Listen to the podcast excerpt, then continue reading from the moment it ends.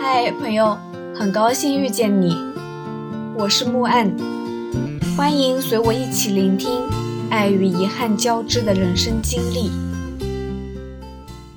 大二那一年去南方，是我第一次旅行，也是第一次坐飞机，从宁波飞桂林，一路往南去往国境线的最南边，去北海看海。那之前，我只看过宁波的海，黄色的沙粒覆盖了原本该有的蔚蓝色，覆盖了我想象中的大海的颜色。我从杭州的小村庄里走出来，来到宁波读大学，第一次见到海，第一次感受到不同城市之间的别样人文，于是萌生了想去外面看看的想法。想看看更广阔的世界，想看看更大的、更蓝的海。但是那会儿很穷，学生嘛，没什么钱。大一暑假的时候，我和我妈说，我想去旅行。我妈反问我：“你忘记高中那会儿，你一个人去绍兴玩，回来的时候我怎么打的你了吗？”我沉默了。说实话啊，我是不怎么记得了。那些不好的记忆啊，我总有办法忘掉它。此路不通，想走出去的信念却更强烈了。所以，我大一整一个暑假都在打工赚钱。大二开学的时候，我妈说：“女儿挺懂事，兼职赚的钱能补贴多少生活费呢？”我又沉默了，心想：女儿的翅膀硬了。想飞到更高的天空上去看看。我妈妈十八岁就坐火车去福建，我的十八岁呢，连海都不让看吗？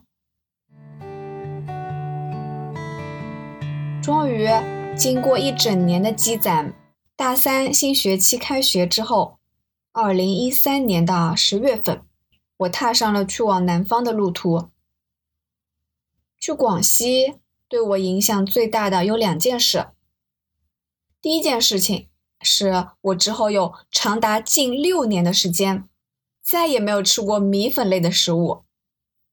第二是，我找到了自己的爱好和梦想，不是那种小学生作文里写的喜欢看书、喜欢学英语的那种爱好，而是真正意义上的发自内心的热爱和追求。就是这趟旅行让我觉得，我生来走一遭，就是为了看看世界的水怎么流，冰霜怎么凝结，鸟兽怎么迁徙的。不愿被束缚的生命，想要去探索世界。这就是他们的选择，他们的信仰，他们的人生。我想去看看，能够说自己内心真正想说的话。这种自由正是人生最奢侈的理想。人好像就是一瞬间看清自己的，就是在某一刻忽然知道了自己真正想要的是什么。可是光靠理想，我填不饱肚子，冬天也洗不上热水澡，所以我整个大学生涯都没有时间，也没有兴趣谈恋爱。假期都在打工，攒够了钱就出去玩一趟，回来了继续打工，也压根没有用功学习，好好上课。当然那会儿除了一两个学霸同学之外，大家都没有好好学习。金秋十月，我和同学彤彤出发了，第一站去的是广西桂林龙脊梯田。龙脊梯田位于广西和湖南交界的高山上，也就是龙胜各族自治县，堪称世界梯田之冠和天下一绝。因为走势神似龙脊，所以才被称为龙脊梯田。我记得去龙脊要坐大巴车，从贵阳过去，历经两个小时的高速和一个小时的盘山公路。不知道现在会不会方便一些，不过风景的确很美。下了车，望着眼前数十平方公里的金色稻田，沿着高高低低的山坡形成无数线条，瞬间被治愈。我们到的时候已经是下午四点多了，一下车，穿着少数民族服饰的阿姨和奶奶们蜂拥而上，手里拿着花环、罗汉果、各色特产，轮番兜售。幸好十一黄金周已经过去了，游客也没有很多，推销商品的奶奶们热情也减退了不少。我们说我们不需要，他们也就没有再穷追不舍。龙脊梯田包括平安壮寨梯田、人气王、金坑红窑梯田，以及比较小众的古壮寨梯田，算一个景区。不管你去一个还是三个梯田，门票都是八十元，学生票半价。我们计划去金坑梯田，它是整个龙脊梯田最壮观、最完整的一个。不同的方位一共有三个最佳观景台，可以看日出。山脚下下车，距离山顶还有一段路。我们预定的民宿恰好就在最山顶的那个山顶上，也就是其中的一个最佳观景台的那边。预计得爬一个多小时吧。出发之前呢，我们在豆瓣上约了一个学姐，已婚，身体不好，大病初愈，一个人出来散散心，看看风景。爬一个多小时的山对他来说有些困难。当边上壮族的奶奶说一个包五十块可以把我们的行李背上山顶的时候，学姐毫不犹豫地花了五十块钱。当年我和彤彤拿的是一个二十寸的行李箱，两人还各背了一个小小的双肩包，拿着一个行李箱爬一个多小时的山，的确有点累。可是呢，又舍不得花五十块钱，一番讲价之后，最终以八十两个的价格成交了。其实那时候我有点诧异的，为什么学姐身体不好还要一个人出来呢？现在我当然知道了，一个人想多看看这个世界而已嘛，哪有那么多为什么？我们三个人的行李加起来真的挺重的。奶奶看起来六十多岁的年纪，没想到两包上肩，脸不红心不跳，脚步轻盈，走得飞快，走在最前面开路，还时不时的停下来等我们。我和彤彤怎么说也是爬过山、骑过行的人，只背了一个双肩包，并不费劲。奈何啊，学姐非常柔弱，不一会儿，我们便落在了所有游客的最末端。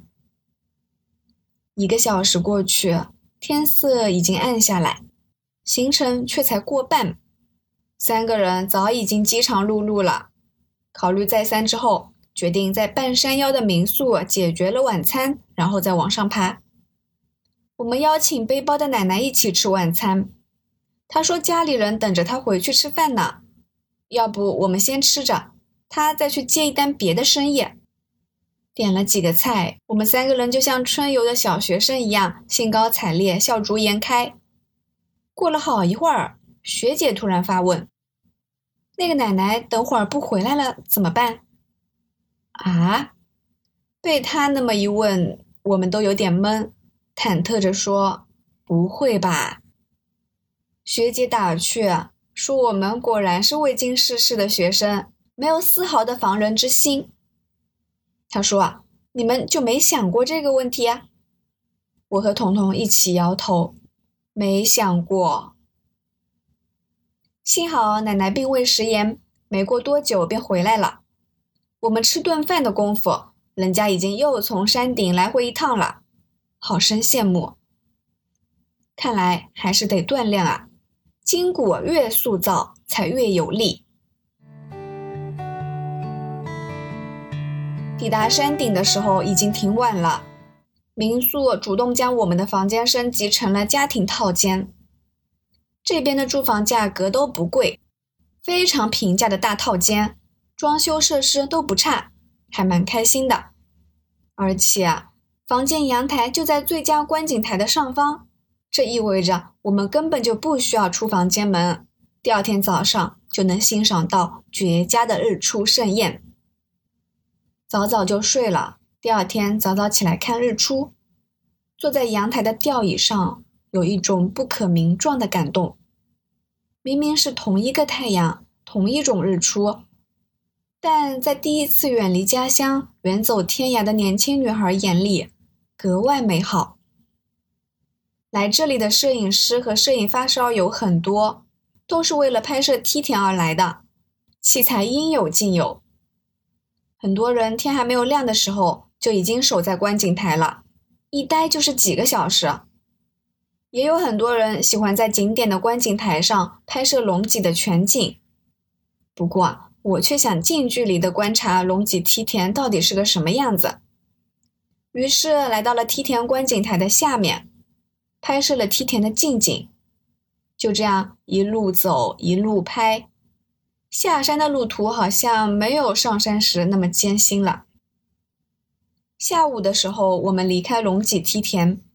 学姐有自己的行程安排，接下来的路就只有我和彤彤两个人相依为命啦。短暂的同行，愉快的告别。旅途和人生差不多，有缘相遇就结伴同行，无缘继续就分道扬镳。感谢收听，希望这个播客能陪你度过每一段孤独的旅程。彼此温暖，彼此治愈。希望来到这里的你，可以放下一天的疲惫，尽享这人间好时节。也欢迎大家转发、订阅、赞赏、支持。我们下期见。